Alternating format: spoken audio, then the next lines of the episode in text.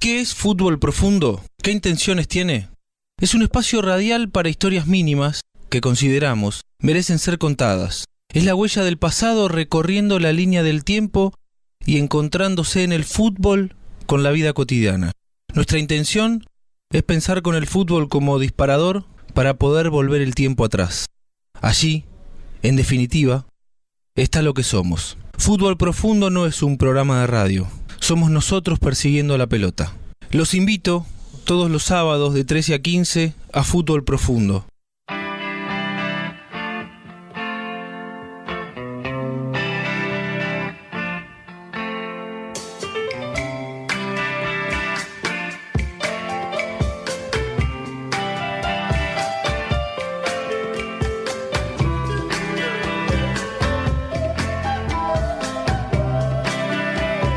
La puerta de nuestro fútbol profundo de los sábados, saludamos y agradecemos. Porque hay un montón de personas, firmas, que con su apoyo nos permiten seguir persiguiendo a la pelota, como cuando éramos chicos.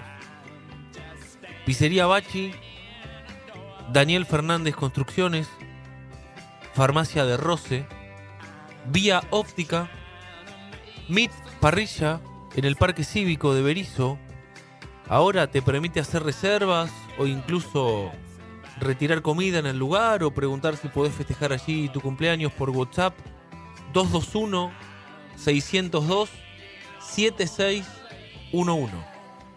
Laboratorios Plásticos, Sociedad Anónima, NOA, Patas de Cerdo y Ternera, el Almacén de Clásicos, viernes y sábado, el mejor lugar para comer en Villa Elisa, arroba almacén de clásicos.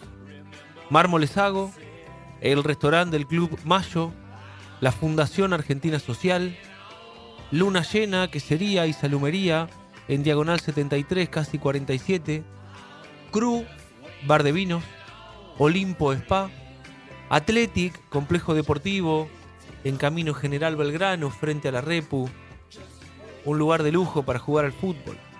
Building Towers, lo de Toto Carnes, calle 3, número 378 en Villa Elisa, arroba lo de Toto Carnes, Globotech en 13A Casi Cantilo, en el corazón de Citibel. Tienen el sistema hidrogel que reemplaza el vidrio templado, una plancha de silicona que entra en una máquina y corta a medida para cubrir la pantalla de tu teléfono celular. Todos los modelos de teléfono te los cubren con el sistema de hidrogel allí en Globotech en 5 minutos. Lo tenés listo. Parrilla al paso Don Orlando, la Rambla de 72 y 26. Y recibimos a un nuevo amigo, a Mr. Hornero. ¿Estás buscando un nuevo sabor en tus comidas? ¿O querés comer rico? Mr. Hornero fabrica hornos de barro artesanales, parrillas y fogoneros. Ellos llevan todos los materiales y te hacen el horno en tu casa en el día. Puntualidad y seriedad son la característica de Mr. Hornero. Además, en este mes, el mes del Día del Padre, promociones en parrillas. Los buscan en Instagram y en Facebook como Mr. Hornero o pueden hacer su pedido por WhatsApp al 221 556 0478. Innovar para mejorar tu vida. Esa es nuestra búsqueda al diseñar un building, porque en el deseo de crear no existen límites para alcanzar el punto que soñamos. Building, el punto más alto. www.buildingtower.com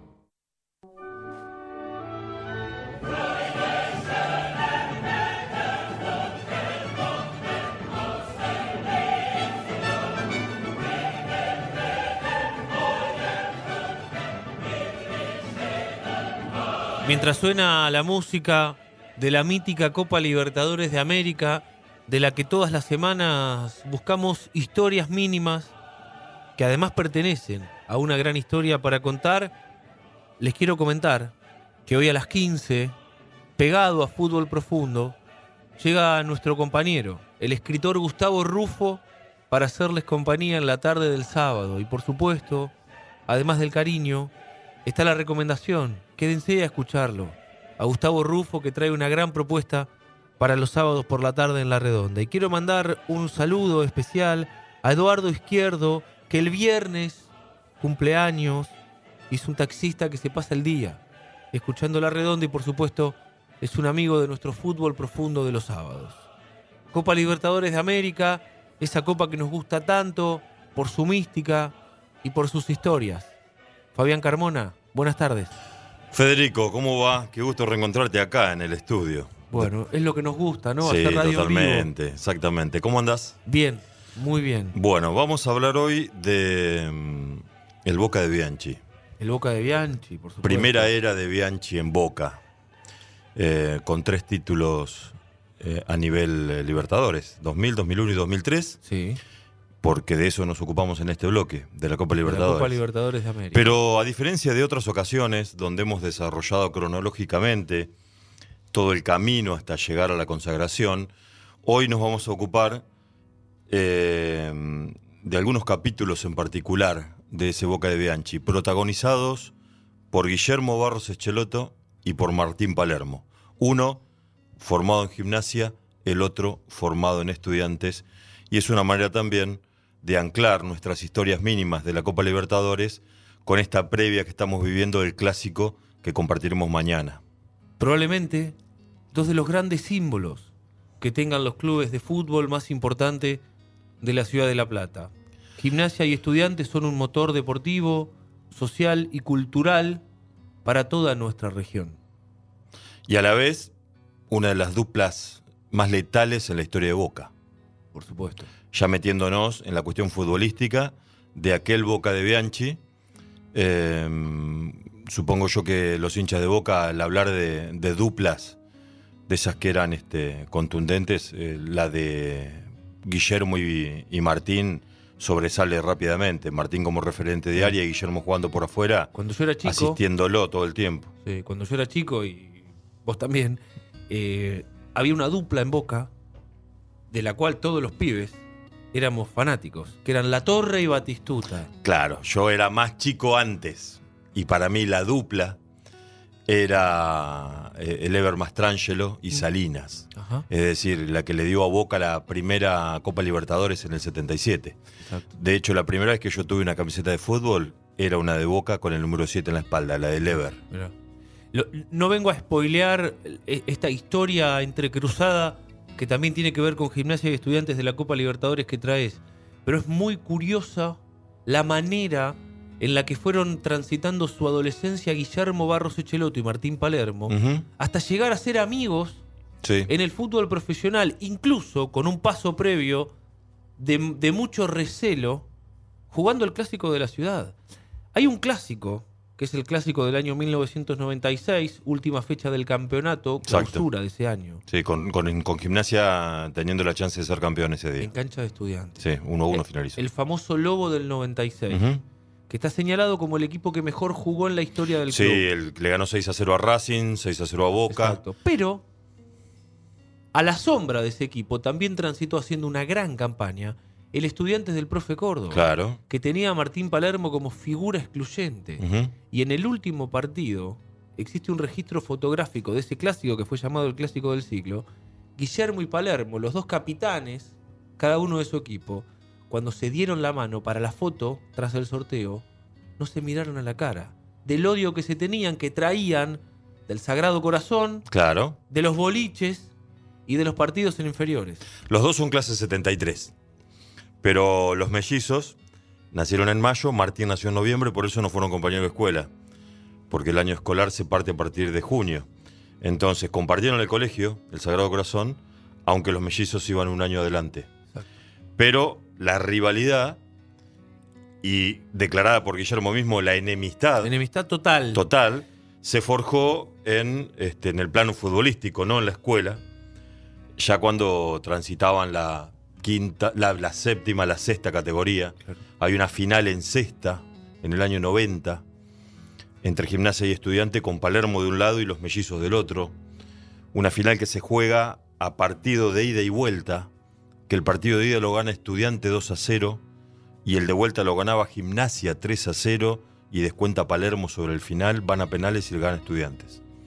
Es decir, que también se sustentaba con enfrentamientos claves en inferiores, hasta que llegaron ambos a ser profesionales. Y voy a ir un poco más atrás en el tiempo, porque el mismo Palermo, en uno de, en uno de sus libros, en una de sus biografías, cuenta que jugando en fútbol infantil, Palermo arquero y Sí. los mellizos en Forever, Exacto. un día Palermo le pegó una patada tal a uno de los mellizos que él no recuerda cuál fue, si era Guillermo Gustavo, que terminó con una bronca que incluyó a los padres, al doctor Barros Echeloto y al padre de Palermo. A Carlos que- Palermo. que casi terminan a las trompadas.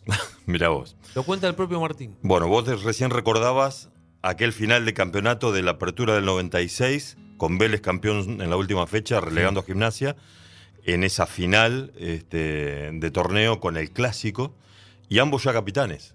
Gim- este, Guillermo en gimnasia y Martín en, en estudiante. Martín, recordamos, esto lo sabe toda la ciudad, lo que estamos contando, le costó muchísimo más hacer el pie en primera que a los Mm. mellizos, Sí. o que a Guillermo, porque vamos a centrarnos en Guillermo hoy.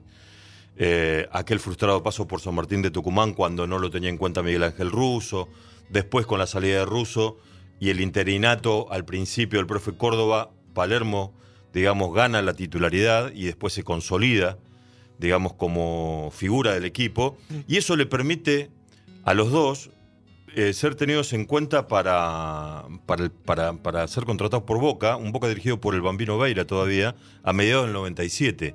Un Boca que tenía a Maradona y que es el principal, digamos, este, impulsor de la llegada de los tres, de los mellizos por un lado y de Palermo por otro a Boca. Lo tenía Canilla, estaba Sí. Diego Latorre todavía. Y entonces, seis meses después de aquella foto a la cual vos hacías referencia, se encontraron una mañana en el predio de entrenamiento de Boca en Ezeiza, llegando los tres casi al mismo tiempo para presentarse a entrenar. Eh, La historia es muy curiosa porque los mellizos son unos personajes hermosos, pero Palermo también es un tipo muy particular. Totalmente, se en esa época. en el peaje, Mirá. pero no se hablaban. Iban los mellizos en un auto y Martín en otro. Y como no sabían bien, ninguno de los tres sabía bien cómo llegar al lugar donde entrenaba Boca, empezó un auto a seguir a otro y, y empezaron a ir en conjunto, pero sin decirse nunca nada. Lo hacían con, con- con disimulo, como si el otro no se diera cuenta. Vamos a escucharlos a los dos. Dale. eh, como para ir este, avanzando en esta historia, que comienza con gimnasia y estudiantes, por supuesto, y después vamos a desarrollar un capítulo en especial de cada uno de su vida en el Boca de Bianchi. Dale. Pero vamos a escuchar primero a Guillermo y sobre el final Martín Palermo, acerca de la relación con, digamos, este, la rivalidad muy, muy latente de los años de adolescencia y de inferiores, y ya después este, la amistad eh, que ponen en marcha una vez que, que ambos este, coinciden en Boca. Guillermo Barros Echeloto y Martín Palermo hablando de la relación entre ellos. Dale. El Bambino, él tuvo la intención de armar esta dupla, pero bueno, estaba Canigia, tuvo Maradona, estaba La Torre, entonces se hacía difícil eh, definir una dupla. Pero bueno, con el tiempo, cuando llegó Bianchi, nos puso a los dos y ya quedamos definitivamente juntos. Él estaba en otro club, era hincha de otro club, todo lo opuesto a mí, y siempre fuimos eh, enemigos hasta encontrarnos en Boca. Y ahí fuimos los dos, muy respetamos los dos la esencia del otro y, no nos metimos con lo anterior, sino que fuimos profesionales y miramos hacia adelante. Fue química pura. Este, incluso los que nos veían jugar antes de juntarnos proyectaban que podía ser una dupla muy fuerte porque los dos nos complementábamos muy bien. Él por el conocimiento de tener la facilidad de, de tanto tiempo jugar con un referente de área en gimnasia, hacía que sabía que yo estaba ahí y ubicación que, que él veía, tiraba el centro, no entendíamos, nos bajábamos, me apoyaba, él desbordaba el centro, el primero, el segundo palo. Creo que fue a la perfección el entendimiento. Bueno, Guillermo y Martín hablando de su relación entre ambos. Me encanta Guillermo cuando dice él jugaba en otro equipo, este, era, hincha de otro equipo, Sí. todo lo contrario a mí, una manera muy sutil, ¿no? Sí. Este, de Guillermo para no nombrar estudiantes. ¿Es el Bambino Veira la persona clave en la relación entre ellos, el que los une? El que pide por ambos para Boca es Maradona. Maradona. Sí, lo reconocen ambos. Sí, pero el que los une en Boca es el Bambino. No, porque al principio Bianchi. también les costó. Ah, Al principio también les costó. Incluso hay anécdota de los primeros meses este, que compartían ya juntos en Boca.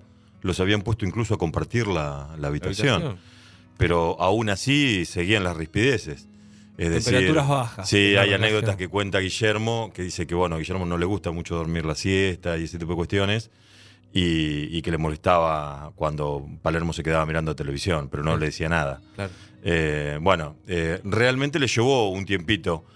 Y cuando llega Bianchi, y ya mm, Guillermo pasa a ser titular, Ajá. Porque al principio Guillermo estaba relegado, con el bambino no jugaba siempre, lo tenía Canilla, adelante. claro.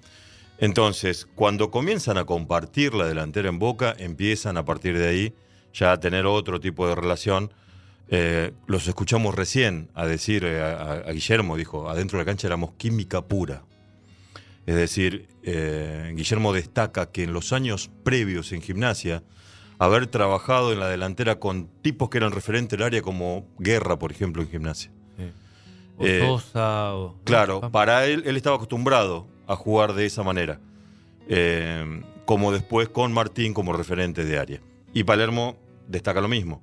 Dice, Guillermo venía acostumbrado a trabajar de- en esta función, entonces yo, él sabía que si el centro venía al primer palo, al segundo, y yo iba a llegar siempre por su estatura, por su perfil, digamos, de cabeceador implacable y demás. Pero eso que vos decís, esa relación, empieza a fortalecerse ya con Bianchi. Cuando aparece Bianchi se va eh, el bambino y ya estamos hablando de un Boca sin Canilla, sin La Torre, Sí. sin Maradona y De- con los colombianos, Claro. Bermúdez, eh, Córdoba. Oscar Córdoba, el Claro. Chicho Serna. Un Boca muy depurado. Y de entrada salen campeón, o sea, Bianchi llega a Boca, un Boca que se estaba rearmando por completo y en seis meses ya era campeón. Eh, Bianchi llega y es bicampeón a nivel nacional, con Martín y Guillermo ya, digamos, consolidados como titulares. Claro. Vamos a destacar como toda esta intro para hablar de Martín y de Guillermo, eh, era simplemente para desembocar en dos momentos, dos historias mínimas, dentro de aquel exitosísimo ciclo de Carlitos Bianchi en Boca, que como dijimos no solamente obtuvo títulos a nivel nacional, sino tres Copas Libertadores y dos Copas Intercontinental. La Copa Libertadores del 2000, ganada en Brasil ante el Palmeiras, la del 2001 con el Cruz Azul de, de México y la del 2003, que es una de las definiciones de Copa Libertadores que yo he visto con mayor diferencia Sí, ¿no? este, futbolística dentro de la cancha, un global de 5 a 1 en favor de Boca sobre Santos. En la del 2000 encontramos un episodio muy conocido por todos, en el cual el protagonista es Martín Palermo y hacia esa historia vamos ahora. Eh, Boca había pasado la fase inicial holgadamente y llegó a cuartos de final eh, y se encuentra con River. De todo lo que conocemos de los cruces por Copa Libertadores entre Boca y River de la era moderna, el primero es ese. De todos los que recordamos de los últimos 20 años, A partir de ahí se hizo levemente más frecuente. Totalmente. Se intensificó ahora, Sí. ¿no? Sobre todo por esto que tienen los cruces, digamos, de eliminación a partir del octavo final, estos, como dicen los españoles, mata-mata, hace que la pasión, digamos, este, esté más a flor de piel en cada cruce, porque uno gana y el otro se queda fuera. Mm. Hasta entonces, los cruces en semifinales eran muy poco frecuentes, como para encontrar partidos definitorios de Boca y River en instancias decisivas de Copa, porque la Copa se organizaba de otra manera, eh, hasta el año no- eh, 90 no existían los cruces por octavos de final y solo clasificaba el ganador de cada grupo a semis. Normalmente los equipos argentinos iban junto a la zona de grupos. Pongamos un, un año cualquiera, año 84, 85, Argentina aportaba dos equipos a la Copa Libertadores y compartían grupo Claro. y solo uno pasaba a la semis. ¿Qué significaba esto? Que solamente podía darse un cruce de argentinos en semi cuando el campeón de la edición anterior era un equipo argentino porque el campeón se enganchaba directamente en semis. Pero si no directamente existían solamente los cruces en fase de grupo, uno solo sobrevivía. A principios de los 90 hubo una copa en la que jugaron Boca y River en el mismo grupo. En el año 91. Claro, hubo un partido de noche en la bombonera que termina ganando Boca 4 a 3, que fue épico. Exactamente, 2 a Perdía. 0 ganó Boca en, en el Monumental y 4 a 3 en la Bombonera, un partido que Boca perdía 3 a 1. 3 a 1. Con una remontada tremenda, un gol de Richard Tavares sobre la hora, este, maradoniano, eh, con goles de Gambetita La Torre y de Batistuta, eh, el Boca de Tavares del 91, aquel que llegó hasta semifinales con Colo Colo y que, digamos, este, ganó el equipo chileno esa copa. Volvemos al 2000. Al 2000, año 2000. Bien, eh, Bianchi, su primera Copa Libertadores con Boca. El técnico de River era el Tolo Gallego. Llegaban a, a este partido, River gana el primero, 2 a 1 en cancha de River, y llega a la instancia decisiva, en la bombonera de la definición, con la posibilidad de que Martín Palermo regresara a las canchas después de una lesión que lo había detenido parado seis meses. Se había roto los ligamentos. Se había roto los ligamentos en el apertura del 99, hacia finales del 99, en un partido contra Colón. Un, un partido en el que tiene la lesión, continúa jugando, hay un penal para Boca, lo patea Palermo, hace el gol con la pata prácticamente bailándole loca porque la rodilla no le respondía, es decir, que hizo ese gol de penal ya lesionado. Los ligamentos rotos. Claro, después lo reemplazan. Ese día el diagnóstico fue rotura de ligamentos, seis meses afuera. Y el 24 de mayo del 2000, vísperas de un feriado nacional, Boca recibía a River en la bombonera con la obligación de remontar la derrota de 2-1 del, del- de Núñez y con la expectativa en la semana de que a lo mejor Bianchi podía mandarlo al banco a Palermo, que ya estaba bastante recuperado, no del todo. Vamos a escuchar un testimonio ahora del patrón Bermúdez, capitán de aquel equipo de Boca, eh, contando detalles de cómo fue la previa en la semana cuando Bianchi decidió mandarlo al banco a Palermo para tenerlo como posible relevo. Hay un episodio en la semana que es una conferencia de prensa donde el tolo gallego mete la pata por jetón. Así, así dicho.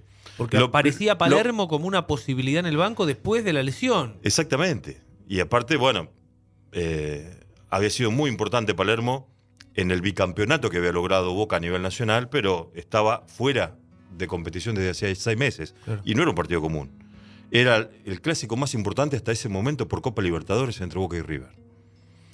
Le preguntan al Toro Gallego en una conferencia de prensa eh, si tenía algo para contrarrestar este, el hecho de que a lo mejor Bianchi ponga a Palermo. Y dice, bueno, y si ellos lo ponen a Palermo, yo lo pongo a Lenzo. Valencia, que se había retirado dos años antes, tres. El Enzo se retiró en el 98, por ahí, exactamente. Lo, lo- lo tildó a Palermo de jugador retirado. Eh, y el partido en la bombonera, esto medio país lo conoce, eh, ganaba Boca 2 a 0, se iba al partido, minuto 94, cuarto minuto de, de adicional, y Palermo hace el tercer gol, había entrado 15 minutos antes. Martín, eh, Boca ganaba 2 a 0, todavía estaba a tiro River, con un gol, River forzaba los penales, y sin embargo llega aquel gol sobre el final, con Palermo tomando la pelota de espaldas al arco y con movimientos dubitativos para acomodarse. Sin embargo, creo que el Toto Berizzo es el defensor que lo marca, no le sale y le da tiempo a darse vuelta. Se metieron adentro del arco, lo Claro. dejaron girar Exacto. cerca del punto del penal. Giró muy lento, con movimientos torpes, porque estaba volviendo de una lesión y además por su contextura física nunca fue un jugador ágil. Y sin embargo, y pese a todo eso, lo dejaron girar y acomodar el balón contra un palo, como si se tratara de un partido despedida, ¿no? Sí, prácticamente. ¿No? En el Bueno. que le dejan hacer todo al homenajeado. Era el final ideal para ese partido para Boca, clasificación a semifinales. Boca después eliminó al América de México en semifinales y, y salió campeón en Brasil. Eh, Palermo llorando, eh, salió corriendo a abrazar a. Abrazar a Bianchi, ¿no? No, primero al médico. Primero al médico. Sí.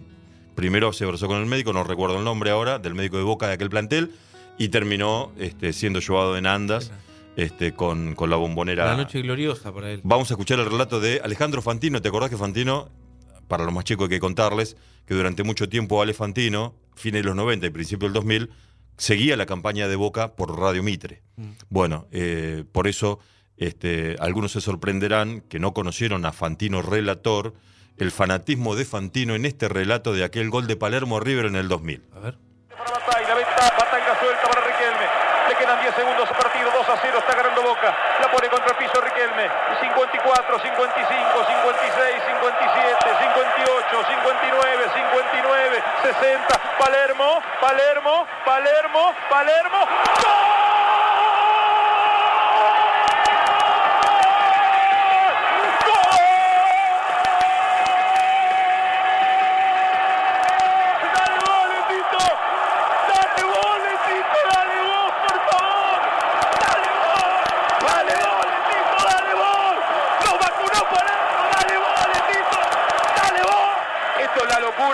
partido termina y Boca le gana 3 a 0 y lo elimina de la Copa Libertadores.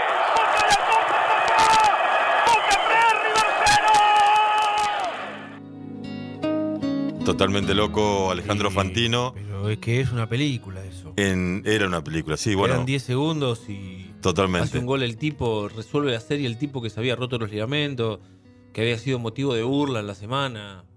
Es el, el eterno rival.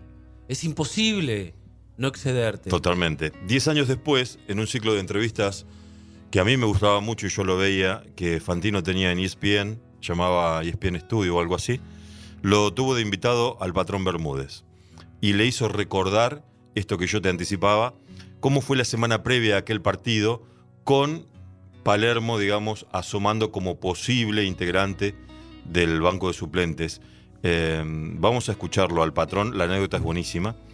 Eh, son casi tres minutos, pero valen la pena. El patrón Bermúdez con más detalles de cómo fue eh, aquellos días La- previos La semana previa. y cómo vivieron ellos desde adentro del campo de juego el momento en el que señalan el ingreso de Palermo. A ver.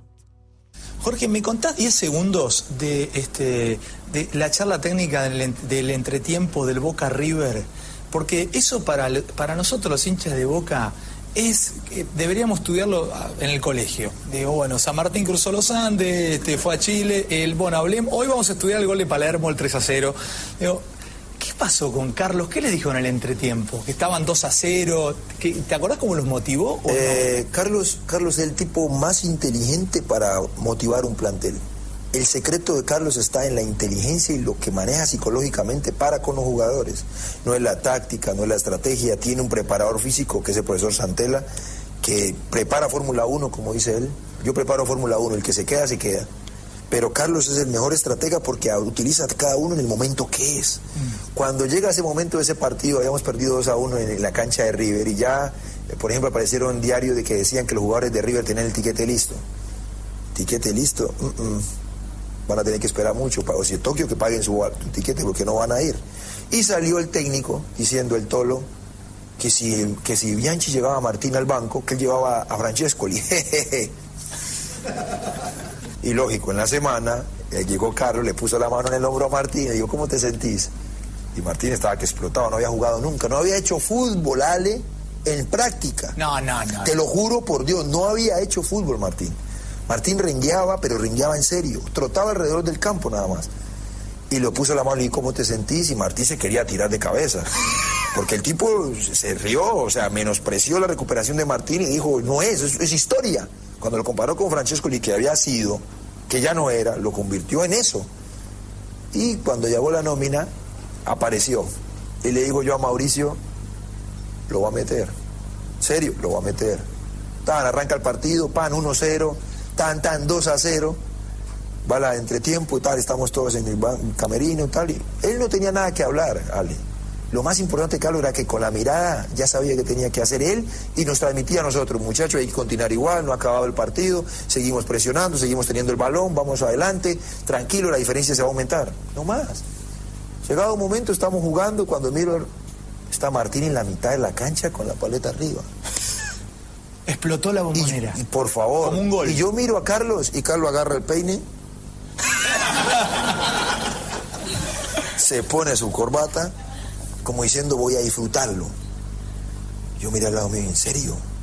Entró Martín, tocó dos pelotas, una pelota tocó. Le tiran el balón, la para, hace el movimiento con esa dificultad, Berizzo retrocede porque no le sale y Martín le dice, toma para vos, Tolo. Y la alegría de Martín es la recuperación de él, es que él volvió. Y la alegría de nosotros es eso, el tercero no tanto porque sea gol, sino porque regresó el tipo que era. El recuerdo del patrón Bermúdez, capitán de aquel equipo, ¿Mm? eh, la primera Copa Libertadores para Boca en la era Bianchi, el primer ciclo de Bianchi, recordando detalles exquisitos Sí, sí, de sí. aquella noche Contados eh, de una manera mágica para Martín Palermo. Martín Palermo no fue prácticamente protagonista de aquella Copa, pero todos recuerdan este episodio, el del gol a River, porque toda la fase previa no, no había jugado, de hecho lo cuenta acá Bermúdez, no había hecho fútbol todavía en la semana cuando entren aquellos fin- minutos finales. Claro. Después tampoco fue protagonista en, por ejemplo, en el camino a la final. La primer final no la jugó. La dupla de ataque de Boca era el Chipe Barijo y Cristian Jiménez. Mm. Sí estuvo en Brasil el día de la consagración. Ese día Boca formó con Córdoba, Ibarra, Jorge Bermúdez, Walter Samuel y arroba Barrena, cuatro en el fondo. Bataglia, Traversio y Basualdo. Riquelme de enganche y arriba Guillermo y Martín. En la final. el En la final, el día de la consagración en, en Brasil. Hasta acá, y, ¿cómo? y ganan penales. Empatan y ganan. 2 a 2 en la bombonera acá, 0 a 0 allá y ganan por penales con el patrón Bermúdez pateando el El penal decisivo. Exactamente. Primer episodio narrado hasta aquí con protagonismo de Martín Palermo y ahora vamos a un momento del otro protagonista de este bloque en estas historias mínimas de la Copa Libertadores que contamos cada sábado, eh, vinculado a Guillermo Barros Echeloto. Y vamos ahora a la Copa Libertadores del 2003. Sí. Ya había ganado Boca también la del 2001. Y en el 2003, ya sin Palermo en el equipo, Boca vuelve a quedarse con la Copa. Pero este, pasa un momento de zozobra absolutamente inesperado en octavos de final contra un novato de Brasil, que jugaba su primera Copa Libertadores, Paysandú, un equipo de una ciudad del norte de Brasil, Belém, Belén. que sin embargo había sorprendido a todo el mundo futbolístico al superar toda la fase de grupos, primero en su grupo e invicto. Perdón, segundo en su grupo, pero invicto. En Belén había ganado dos y empatado uno, y era uno de los tres equipos que llegaba invicto a los octavos de final. Boca se cruza con el Paysandú y pierde en la bombonera 1 a 0. Ese es el momento que digo yo de zozobra que pasó aquel Boca de Bianchi, que había cambiado bastante respecto de este equipo que estábamos hablando del 2000. Ya no estaba Oscar Córdoba en el arco, era el Pato Bondancieri. Ya no estaban Samuel, no estaba Robarrena, en el fondo estaba eh, Burdizo. Clemente Rodríguez. Clemente. No Bur- estaba Bur- Román. No estaba Román. Palermo se había ido en el 2001 a España. Mm. Román también al Villarreal. Palermo. Este, Román al Barça. Exactamente. Román al Barça primero, después coincide con Palermo en, en Villarreal. Y Boca pierde con el Paysandú 1 a 0 en la bombonera. Sorpresa. Totalmente. Incluso porque en ese partido, al comenzar el segundo tiempo, eh, los brasileños tenían un jugador menos. Estaba con 10 bocas y con 9 el equipo de Brasil. 22 minutos, una cosa así, el segundo tiempo, con uno menos. Y Arley este, puso el único gol del partido, un, un jugador que después, por esa actuación que tuvo en la serie con Boca, y porque era la figura de aquel equipo novato, de Paysandú, al año siguiente terminó jugando en Boca. Ese mismo año fue campeón del mundo con Boca a fines de 2003. Esa final de Intercontinental, no recordaba ese dato, contra el Milan. Sí. Ya estaba Termina la Yarle Copa, Boca sale campeón y lo trae. y lo trae. Sí. Bien, Boca llegaba a la revancha en Brasil con la obligación de dar vuelta el 0-1 en la bombonera y Guillermo ya era el capitán de ese equipo, de Boca. Y ese día es, digamos, este, la figura de la cancha, no solamente capitán, sino que además hizo tres goles. Dos de penal, pero tres goles al fin para una victoria 4 a 2. El descuento final de, de Paysandú fue sobre la hora, era 4 a 1 goleada y baile, Mm. con Guillermo como figura excluyente. Hizo tres goles y dio la asistencia en el otro, para un gol que marcó el Chelo Delgado. Hizo todo. Hizo todo, absolutamente todo. Un estadio en Belém que recibió el Paysandú con 60.000 personas y una pasión desbordante. No solamente habían pasado invictos la fase de grupo, sino que le habían ganado a Boca en la bombonera, al Boca de Bianchi, que había ganado las últimas. Este, Dos de las últimas dos de tres. las últimas tres. Hubo una pausa de Bianchi en 2002, lo dirigió Tavares a Boca, Exacto. no prosperó en la Copa y volvió Bianchi para 2003. Exactamente, y otra vez campeón de América. Pero eh, volvemos a ese partido en Belém. Eh, hay imágenes que se pueden ver por YouTube de la salida al campo de juego de los equipos que salen juntos, Mm. pero explota el estadio porque había 60.000 brasileños y toda la pirotecnia que se pudiera permitir en ese momento, banderas, un colorido, que recuerdo en ese momento el relato de Mariano Clos y Fernando Niembro totalmente sorprendidos porque se trataba de un equipo sin tradición copera, pero estaba viviendo su sueño y tenía la gran chance de clasificar a cuartos de final eliminando a Boca. Sin embargo, ganó Boca 4 a 2 y vamos a escuchar el resumen de los cuatro goles. Tres de Guillermo, uno del Chelo Delgado, asistencia de Guillermo, con pinceladas de los comentarios de Mariano Clos y de, y de Fernando Niembro que nos van a dar un poco la talla para saber lo importante que fue Guillermo aquella noche de Copa en Belén frente al Paysandú en la Copa Libertadores del 2003. Le robó la pelota, atención. Espera Delgado, está Guillermo por el otro lado. Otra vez con Tevez. Sigue Tevez, insiste Boca, gol de Guille, viene el centro, ahí está. ¡Gol! Tevez para Guillermo. Ahí va Guillermo, se va. Se va Guillermo para el gol, viene Delgado.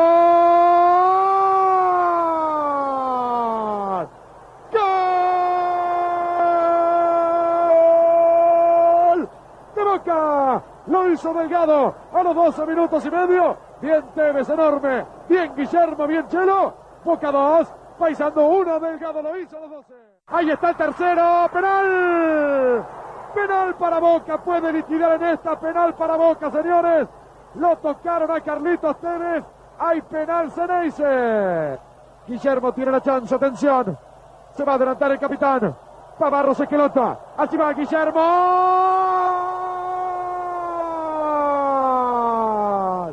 Lo hizo Guillermo Barros Esqueloto. Su segundo tanto de penal en este caso, el tercero de Boca.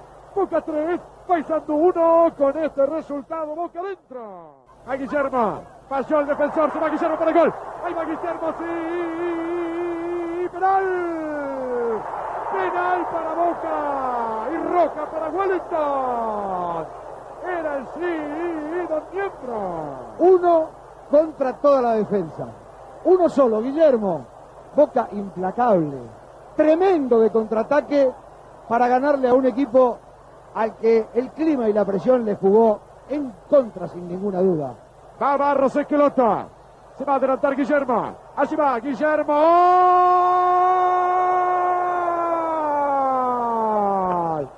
Gol.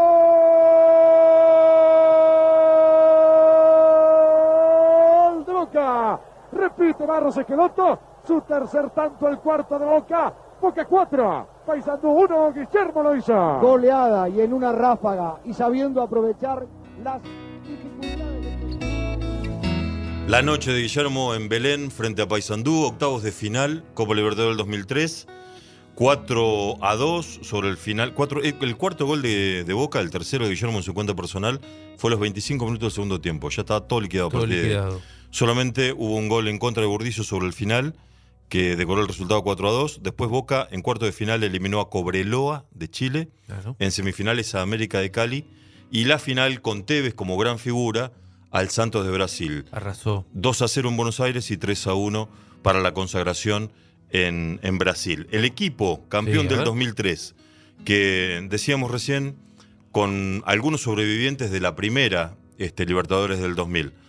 El Pato Bondancieri del arco. Uno de los sobrevivientes, Hugo Ibarra, seguía siendo lateral por la derecha. Y atrás, la dupla central, eh, Rolando Schiavi y Nicolás Claro, exacto. y sobre la izquierda Clemente Rodríguez. En el medio Bataglia, que también estaba en el equipo del 2000, Raúl Cassini y Diego Caña, que era el capitán en aquel equipo. Claro. Después Carlitos Tevez, más tirado atrás, y adelante Guillermo y el Chelo Delgado. Aparecía también en aquel equipo cada tanto Amaranto Perea. Sí, Luis Amaranto Perea, que ahora, tengo entendido, Es va a, ser, va a ser el ayudante de campo de Néstor Lorenzo en el nuevo ciclo en la selección en Colombia. Mirá. Viste que esta semana eh, se confirmó que Néstor Lorenzo va a ser el técnico de Colombia. Ayudado por eh, Amaranto Perea, mirá vos. Claro, bueno, Lorenzo ya trabajó en Colombia durante Peckerman. todo el ciclo de Peckerman. Y creo que incluso en alguna parte también Perea había formado parte de ese cuerpo técnico con Peckerman en los años de Peckerman en Colombia. Bueno, el ayudante de campo de Peckerman era Néstor Lorenzo. Ahora pasa Néstor Lorenzo a tener su chance en la selección colombiana y este jugador de Boca de aquel 2003 que recordás, Luis Amaranto Perea, será su principal colaborador. Un ganador, Guillermo, jugador crack. Ganador también en la actitud. En la semana previa a esa revancha, estaba convulsionado el fútbol argentino por la inesperada derrota de Boca. Ante la prensa, Guillermo, ya líder del equipo, dijo, peor de lo que jugamos acá, no podemos jugar. Así que vamos a ir a Brasil a ganar. Y tuvo razón. Sí. Peor de lo que había jugado Boca de local, no podía jugar nunca. Fue a Brasil, jugó mejor y resolvió la serie. Y la resolvió él. Boca parado de contraataque fue implacable la actuación de Guillermo aquella noche. Dos de penal hizo. Dos de penal Para mí, Guillermo. y una asistencia. El gol del asistencia. Chelo, pase de, de Barros Chelo. Hizo dos de penal. Tres hizo. Dos de penal, uno de jugada y una asistencia. Para mí, Guillermo, un pésimo, con respeto, ¿no? Pateador de penal. Sí. Pésimo. Pero erraba solo con gimnasia. El resto los metía a todos. Le pegaba fuerte y al medio, pero mordido. A veces le pegaba al pasto. Nunca hizo goles lindos de penal. Sin embargo, los convertía. A excepción de cuando pateaba contra gimnasia. Martín Palermo, goleador histórico de Boca. 13 títulos ganó con Boca. Guillermo Barros Echeloto, uno de los ídolos máximos de Boca junto con Martín, por supuesto. 16 títulos ganó con Boca. Cuando llegó al Columbus, después de, de irse de Boca en el 2007, el técnico en la primera charla lo presentó al resto del plantel y dijo, señores, Guillermo Barros Echeloto, 16 veces campeón con el Boca de Argentina. Respeto, fue todo lo que dijo. Claro. No, no hacía falta decir mucho más. Palermo tiene una estatua, la más grande de todas las estatuas que hay en el Museo de Boca, en la Bombonera. Vos entrás al Museo de Boca y te encontrás con un Palermo de dos metros de altura, que es imponente, porque es el máximo artillero en la historia de Boca. Y Guillermo hasta no hace mucho, uno del, el- el- el, digamos, el, más campeón, creo que lo pasó Bataglia después. Pasó- lo ha pasado Bataglia. Exactamente. Y ahora Bataglia sumando los títulos como, como entrenador más todavía, es el más ganador este, como entrenador y, y como jugador, porque Guillermo después volvió a Boca también como entrenador y salió dos veces campeón del torneo local. Mm, Exacto. Las los torneos del 2016-2007 y 2007-2018. Estos, estas son las historias mínimas que hemos traído para hoy con dos protagonistas platenses, uno formado en gimnasia, otro formado en estudiantes en vísperas de un clásico, pero en definitiva hemos contado historias mínimas de aquel Bianchi, aquel Boca de Bianchi en la Copa Libertadores, Federico. Fabián, gracias. Qué placer, ¿no? Esta, hablar de fútbol así sin urgencias. Sin urgencias. Bien. Un gusto que nos damos Hasta el sábado que viene. en nuestro fútbol profundo de los sábados. En el fondo de casa, en la calle de tierra, en el campito de la vuelta, en los baldíos, en la plaza, fútbol profundo.